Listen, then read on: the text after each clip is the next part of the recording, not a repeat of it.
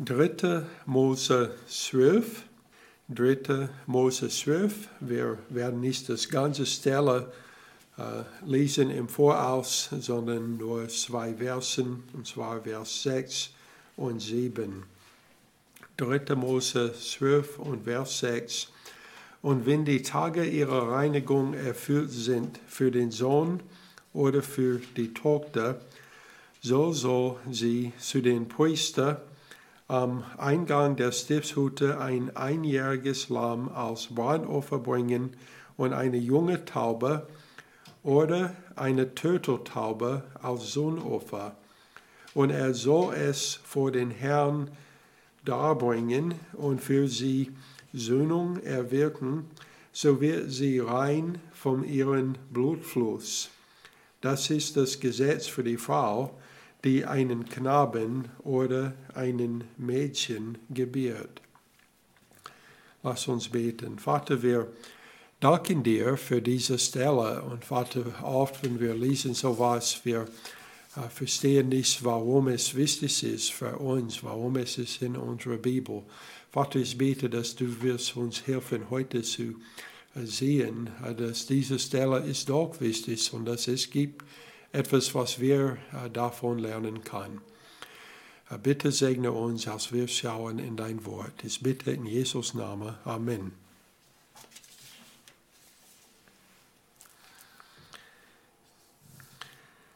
als wir gehen durch äh, 3. Mose, also wir haben zuerst eine Erklärung gehabt äh, für jede von den äh, fünf Ofen, äh, die auf verschiedene äh, Zwecken dargebracht werden müssen. Und äh, dann, wir haben ein bisschen Geschichte vom die ersten Mal, was sie ähm, die Ofen geopfert hat. Und nun, wir fangen an mit Stellen. Wir haben vor ein paar Wochen 3. Mose 13 und 14 betrachtet in Zusammenhang mit einer Stelle aus Matthäus wo es geht um Aufseits und verschiedene Rituelle, die gemacht werden müssen, äh, um Leute zu reinigen, die sowas gehabt haben. Und in dieser Stelle, äh, wir haben eine ähnliche Sache und der Zweck ist, zur Heiligkeit Gottes zu erlangen. Also Gott, Gott ist heilig und Menschen, die ihn anbeten, sollen auch heilig sein. Es ist für uns geschrieben, um uns zu lehren, dass wir unheilige Sünder sind, die einen heiligen Retter brauchen. Ich lese äh, vom 3. Mose 11, äh, was wir letzte Monate betrachtet haben, Vers 45 bis 44, äh, denn ich bin der Herr, euer Gott. Darum sollt ihr euch heiligen und sollt heilig sein, denn ich bin heilig und ihr sollt euch nicht verunreinigen mit irgendwelchen Getier, das auf der Erde kriecht, denn ich, der Herr, bin es, der euch aus den Land Ägypten heraufgeführt hat, um euren Gott zu sein. Darum sollt ihr heilig sein, denn ich bin heilig. Also diese ganze Stelle in der Mitte von 3. Mose, es geht um Heiligkeit und dass wir sollen heilig sein, wie Gott heilig ist. Lass uns jetzt schauen, äh, beginnen in Vers 1. Und der Herr redete zu Mose und sprach, rede zu den Kindern Israels und sprich, wenn eine Frau schwanger ist und einen Knaben gebärt, so soll sie sieben Tage lang unrein sein. Sie soll unrein sein wie in den Tagen, an denen sie abgesondert ist wegen ihres Unwohlseins. Und am achten Tag man, also man das Fleisch der Vorhaut des Knaben beschneiden. Ich sollte zuerst sagen, dass es ist nicht die Geburt des Kindes, die die Unreinheit verursacht. Also das Kind selbst ist nicht als unrein geboren. Also obwohl es halt eine Sonde, sondige Natur äh, es gibt nichts in dieser Stelle, keine Vorschriften, das geht um die Reinigung des Kindes. In 1. Mose 8, Vers, nee, 1. Mose 1, Vers 28, es steht, und Gott segnete sie und Gott sprach zu ihnen, seid fruchtbar und mehrt euch und führt die Erde. Also, dass ein Kind geboren ist, ist nicht eine Ursache für Unreinheit. Denn Gott hat befohlen, dass wir uns vermehren sollen und Kinder gebären sollen. Psalm 127, Vers 3. Siehe, Kinder sind eine Gabe des Herrn. Die Leibesfrucht ist eine Belohnung. Also Kinder zu haben, also ist nicht eine Sünde, es ist keine Ursache der Unreinheit. Es besteht jedoch ein Zusammenhang mit dem Fall, wie aus dem Flug vom, jenen, äh, vom 1. Mose 3 hervorgeht. 1. Mose 3 und Vers 16, äh, es steht, und zu der Frau sprach er, ich will die Mühen deiner Schwangerschaft sehr groß machen, mit Schmerzen sollst du Kinder gebären. Also 1. Mose 1 äh, und Vers 28. Gott hat gesagt, die sollen äh, vermehren. Und da steht es nicht über Schmerzen beim Geburt eines Kindes. Da steht es nicht da, denn das war nicht Gottes Plan. Schmerzen beim Geburt ist der Folge der Sündenfall, dass Gott die Frau ähm, dieses Fluch gegeben hat. Also wir nehmen nicht die Zeit heute, äh, das ganze äh, Fluch zu lesen. Wenn wir das lesen, wir finden, dass es gibt auch ein Fluch für äh, Männer. So es ist nicht nur die Frauen, die einen Fluch bekommen haben, aber die Stelle, die wir heute betrachten, es geht äh, nur um die Mutter. Und so deshalb äh, erklären wir, dass es geht zurück zu der Sonderfall.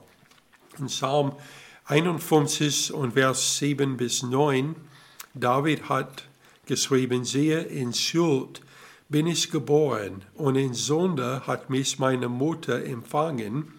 Siehe, du verlangst nach Wahrheit im Innersten, so lass mich im Verborgenen Weisheit erkennen.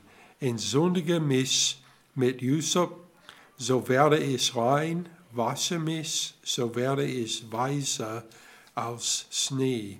Also wegen der Sündenfall, wir finden, dass es gibt doch eine Unreinheit, das geschieht beim Geburt eines Kindes. Und das Kind ist nicht schuldig dafür. Äh, es ist Adam und Eva, die sind schuldig. Äh, und so, jeder Kind, der geboren ist, ist in Schuld geboren wegen der Sünde von Adam und Eva. Dieser Vers in äh, Psalmen weist auch auf einen Zusammenhang zwischen den Gesetzen unreine Tiere in 3. Mose 11 und dieser Stelle hin. So, wir haben äh, gemerkt, als wir haben 3. Mose 11 betrachtet, äh, dass äh, das Gesetz über die Tiere hat mit äußerer Reinheit zu tun. So, wenn man ein unreines Tier angefasst hat, dann war man unrein. Das war die äußere Reinheit. Das Gesetz über die Geburt und die Verordnungen über Unreinheiten bei Männern und Frauen in 3. Mose 15 haben mit innerer Reinheit zu tun. Und diese in äh, 3. Mose 12 äh, ist sehr ähnlich mit 3. Mose 15. Äh, wir werden erst 3. Mose 15 äh, betrachten, wenn wir kommen zu Matthäus 9. und Vers 20, wenn wir haben da eine Stelle, äh, wo es geht um der Unreinheit, was man findet in 3. Mose 15. Äh, diese Stelle äh, hätten wir eigentlich für Weihnachten betrachtet. Denn wir haben auch eine Stelle im Neuen Testament, wo es geht um der Unreinheit, die man findet in dieser Stelle. Und das gehört zu der Weihnachtsgeschichte. Und das werden wir sehen ein bisschen später heute. Es reicht nicht aus, außen rein zu sein. Gott möchte, dass wir innen rein sind. So wir äh, denken äh, öfter an die äußere Reinheit, äh, denn wenn wir kein Dusche nehmen, noch etliche Zeit andere Leute anfangen zu merken, dass wir unrein sind. Aber andere Leute können meistens nicht sehen, was ist in unser Innere, die Unreinheit, die da ist. Aber Gott kann das sehen. Gott sieht genau, was in uns ist. In Markus 7, Vers 20 bis 23, Jesus hat über dieses innere Unreinheit geredet. Es steht, er sprach aber, was aus den Menschen herauskommt, das verunreinigt den Menschen denn vom Innen, aus dem Herzen des Menschen, kommen die, die bösen Gedanken hervor. Ehebruch, Unzucht, Mord, Diebstahl, Geiz, Bosheit, Betrug, Zügellosigkeit, Neid, Lästerung, Hochmut, Unvernunft. All dieses Böse kommt vom Innen heraus und verunreinigt den Menschen.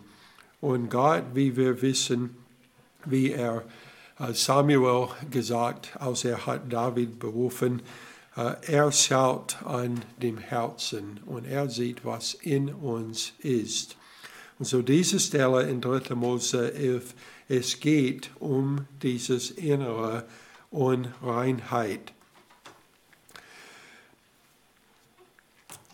Was macht die Frau unrein dann, ist, was wir zunächst brauchen zu wissen. Und es ist der Blutfluss nach der Geburt, die der Frau unrein macht. Es steht, so soll sie sieben Tage lang unrein sein. Sie soll unrein sein wie in den Tagen, an denen sie abgesondert ist wegen ihres Unwohlseins und wie es schon gesagt hat, das äh, wird äh, mehr äh, betrachtet in 3. Mose 15.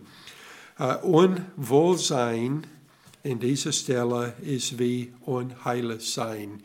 Denke an die Lämmer, die geopfert werden musste. Es könnte kein ähm, Problem geben. Es könnte, äh, man könnte nicht sagen, okay, ich habe hier ein Lamm, der war geboren mit nur drei Beinen.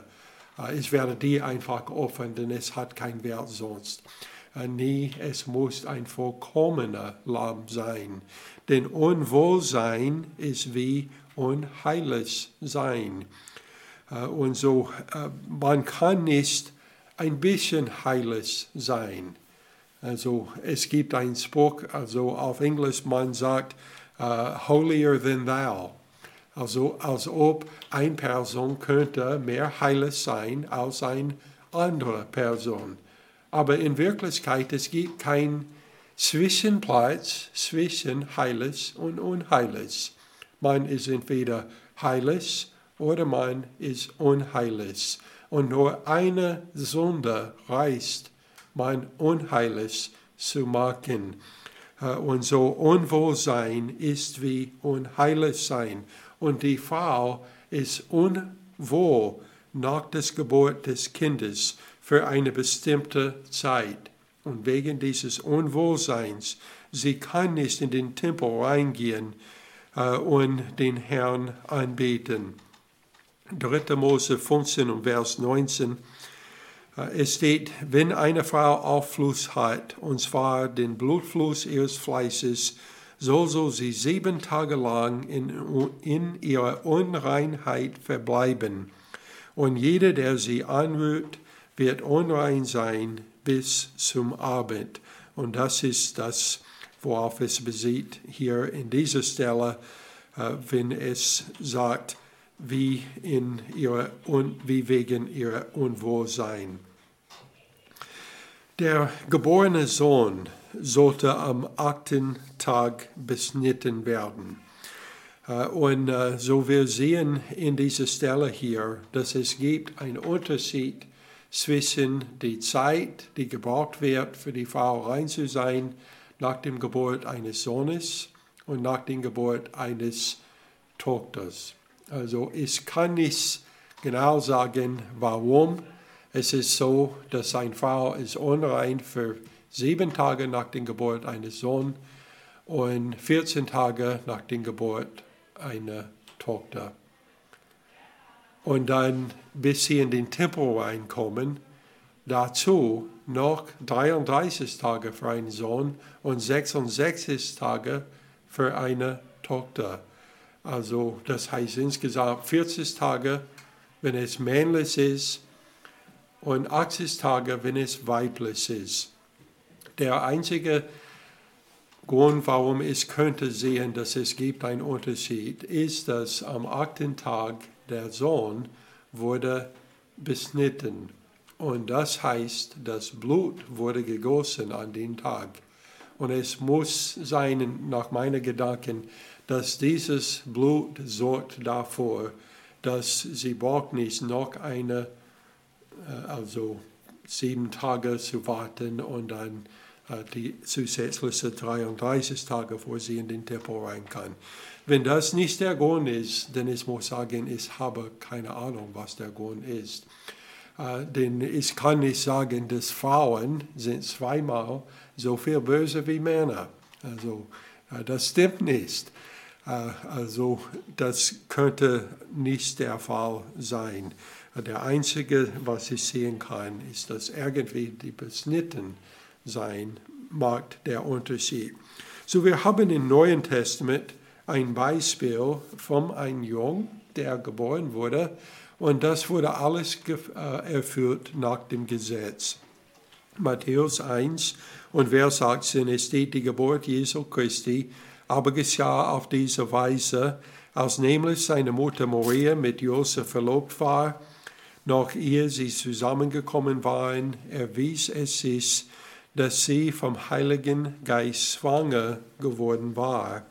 Lukas 2 und Vers 7, und sie gebär ihren Sohn, der erst, den Erstgeborenen, und wickelte ihn in Windeln und legte ihn in die Krippe, weil für sie kein Raum war in der Herberge.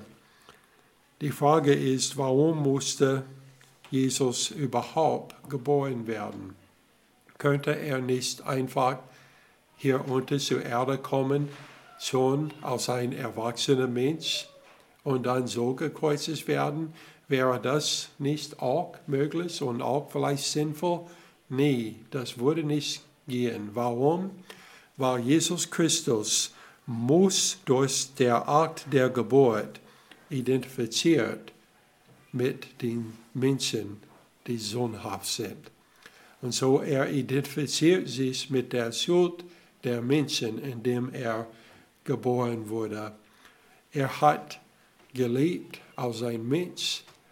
Er hat den Gestalt eines Menschen angenommen und das heißt auch der Schuld, obwohl er nie selbst gesündigt hat um unsere Schuld tragen zu können. Er muss geboren werden wie ein Mensch.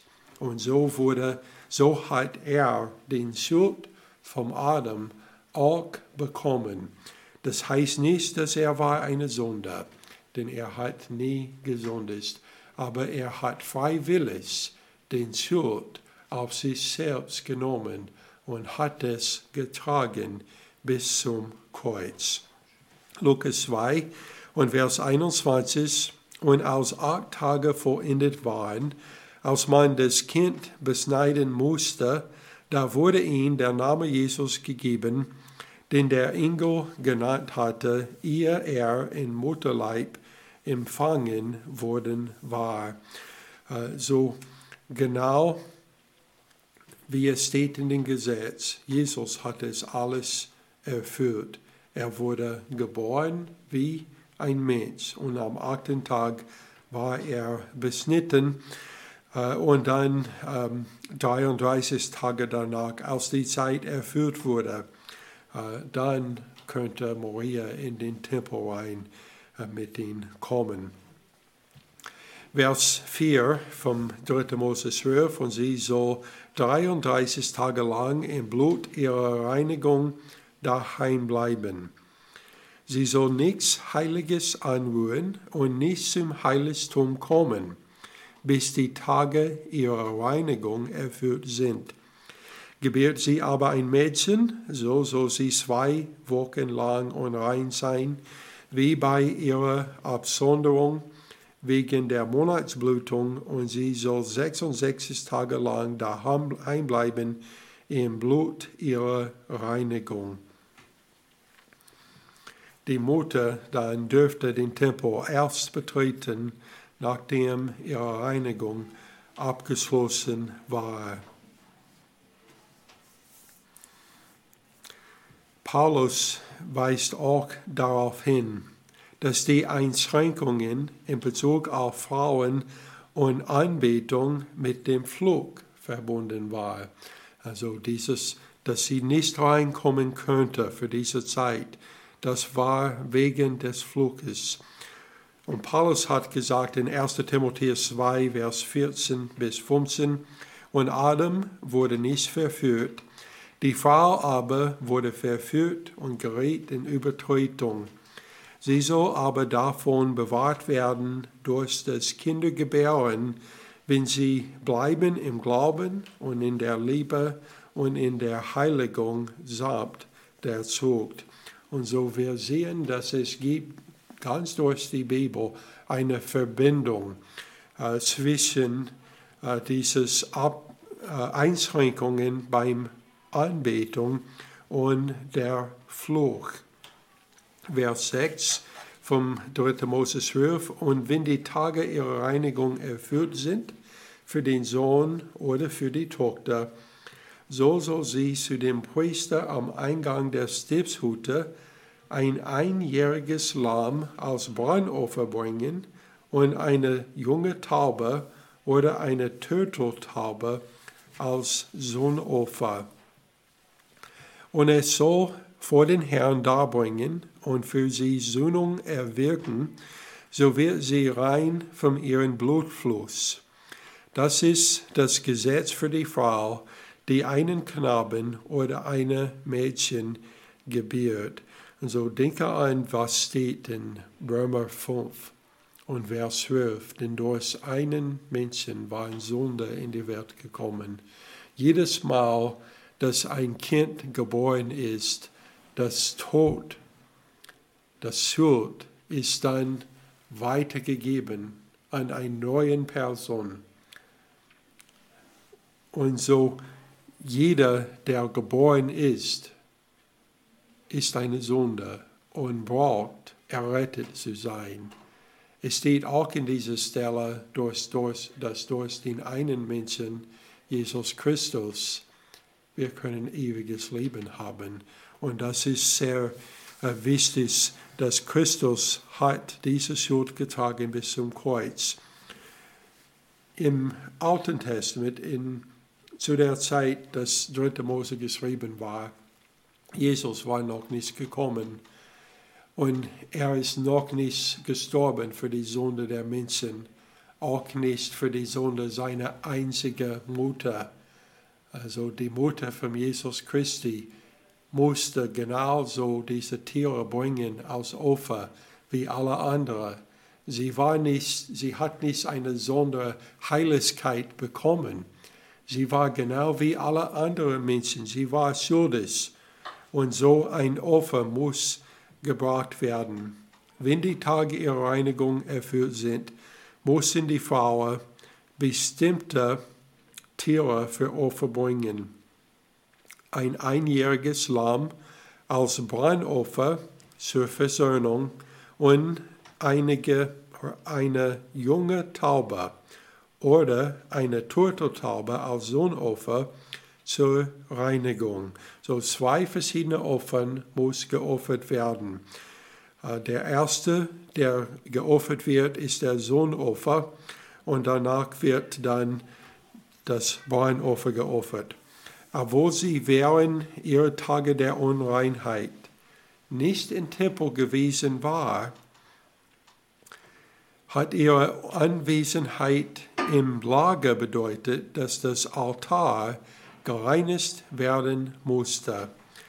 Dies war der Zweck des Sohnopfers. So genau wenn jemand irgendwelche Sünde gesündigt hat, den Altar war verunreinigt. Und so musste der Priester täglich ein Sohnopfer darbringen, um den Altar zu reinigen. Und jetzt ist eine Sondersituation. Jetzt er muss das tun wegen der Sünde dieses Frau, weil sie hat einen Blutverguss gehabt nach der Geburt des Kindes. Nachdem der alte Altar durch das Sohnopfer gereinigt worden war, wurde das Brandopfer zur Versöhnung geopfert. Vers 8 kann sie aber den Preis eines Schafes nicht aufbringen, so nehmen sie zwei Turteltauben oder zwei junge Tauben, aus, eine als Brandopfer und die andere als Sohnopfer, und der Priester soll für sie Sohnen erwirken, damit sie rein wird. Gott wusste, dass nicht jeder könnte das leisten, ein Lamm für Sohnopfer zu bringen aus dem Brandopfer. Und so er hat besondere Vorschriften erlassen für die Armen. Statt ein Lamm und ein Turteltaube oder junge Taube, äh, sie dürfte zwei Turteltauben oder zwei junge Tauben bringen. Äh, und das heißt dann kein Lamm musste dann geopfert werden. Und wir finden, dass das ist genau, was Maria getan hat im Neuen Testament.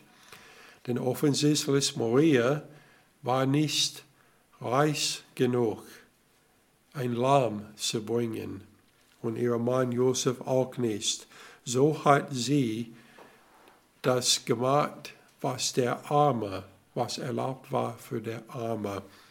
Lukas 2, Vers 22 und aus die Tage ihrer Reinigung nach dem Gesetz Moses vollendet waren, brachten sie ihn nach Jerusalem, um ihn dem Herrn darzustellen, wie im Gesetz des Herrn geschrieben steht, alle männliche erste Geburt soll den Herrn geheiligt heißen, und um ein Opfer darzubringen, wie es im Gesetz des Herrn geboten ist, ein paar Turteltauben oder zwei junge Tauben. Diese Vorschriften kommt aus 3. Moses 12. Und Jesus hat das alles erfüllt. Matthäus 5 und Vers 17 bis 18 steht es, ihr sollt nicht meinen, dass ich gekommen sei, um das Gesetz oder die Propheten aufzulösen. Ich bin nicht gekommen, um aufzulösen, sondern zu erfüllen.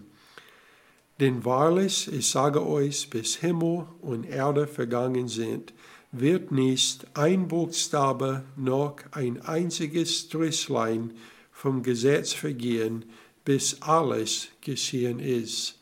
Und in Mitte des Buch 3. Mose, wo wir haben so viele Gesetze über die Offen und Gesetze über äh, verschiedene Sachen, die man unrein macht und Tiere, die rein ist und nicht rein ist und Aussatz und viele andere Sachen. In Mitte ist eine kurze Stelle, nur acht Versen lang.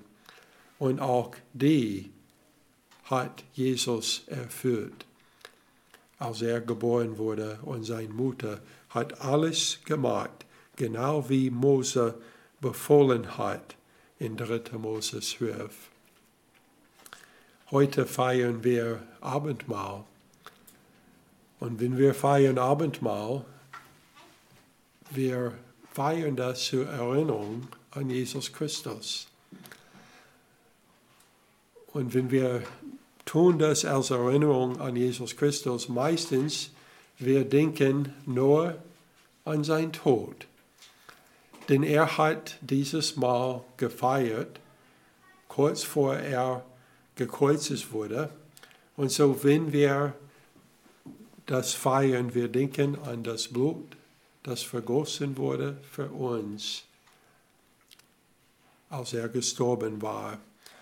Heute lass uns nicht nur daran erinnern, sondern auch erinnern an sein Geburt, dass er hat den Schuld, der gleiche, was wir bekommen haben durch Adam, dass er hat es getragen als ein Mensch, aber auch als der Sohn Gottes hat er das getragen für 33 und halb Jahre, aber hat nie gesündigt.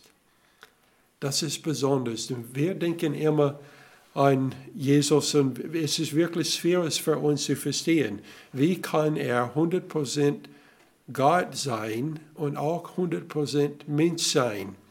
Und so meistens wir behalten dieses 100% Gott und dieses 100% Mensch, wir mindern das, als ob er war nicht wirklich Mensch, weil er war auch Gott. Und wie kann man wirklich Gott sein, wenn man Mensch ist? Aber die Bibel lehrt uns, dass er war auch 100% Mensch. Und er war versucht worden in ähnlicher Weise wie wir, als er der Schuld getragen hat, sein ganzes Leben lang. Und dann er war gekreuzigt für uns.